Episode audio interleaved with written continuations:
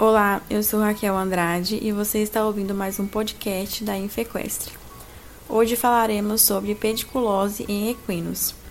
As demopatias em equinos podem ser um problema devido aos custos de tratamento, perdas produtivas e pelas dificuldades no diagnóstico, pois os sinais clínicos são semelhantes em diversas enfermidades como prurido, alopecia, crostas e descamação.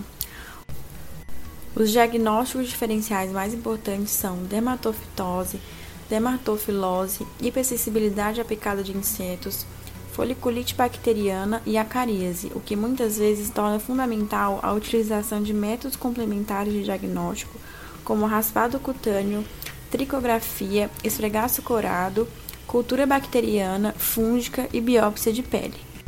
Pediculose é o termo normalmente utilizado para denominar uma infestação por piolhos que são artrópodes ectoparasitos desprovidos de asas que causam injúria a seus hospedeiros, levando a alopecia e lesões na pele, e quando ocorrem de forma generalizada, reduzem a condição corporal, além da possibilidade de transmitir outros patógenos. São pertencentes à ordem Phytiraptera, espécies específicos e necessitam do hospedeiro para sobreviver. Somente deixam o animal ao realizar a infestação de outro. Os cavalos, pôneis e outros equídeos podem ser infestados por dois tipos de piolhos.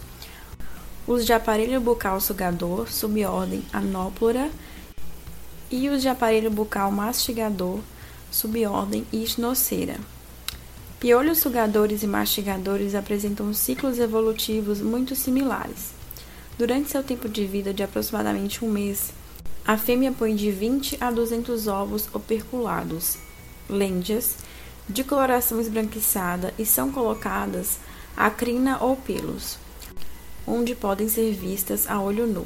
Representando os piolhos mastigadores está a espécie bovina Bovícula equi, que também é conhecida como Damalina equi. Ela possui de 1 a 2 milímetros e coloração castanha avermelhada.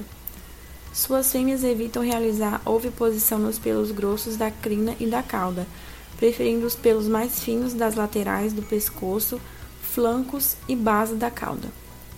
Completam seu ciclo de vida no hospedeiro em cerca de 20 a 40 dias, enquanto se alimentam de secreções sebáceas, debris epidermais e restos de sangue. A transmissão ocorre de forma direta e também por meio de fômites, podendo viver por semanas no hospedeiro. A infestação é caracterizada por prurido, crinas emaranhadas, eritema e alopecia podendo levar a dermatite.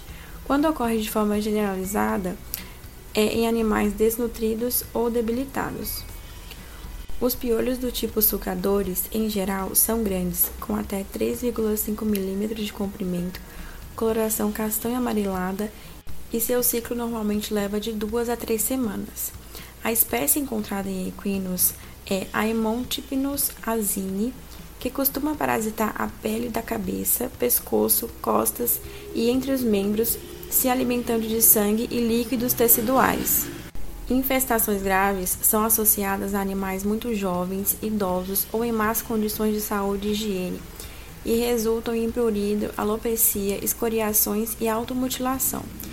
Dentre os piolhos sugadores, ainda existe o gênero Linognathus, este está mais associado a infestações em bovinos, ovinos e caprinos.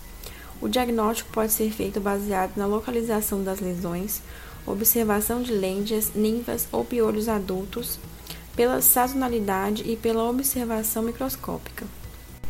Existem diversos tratamentos para ambos os tipos de piolho, incluindo sprays, pós, formulações por on e shampoos. A reaplicação dos produtos deve ser feita em duas semanas a fim de evitar um novo ciclo a partir de lêndias que são resistentes à ação dos produtos.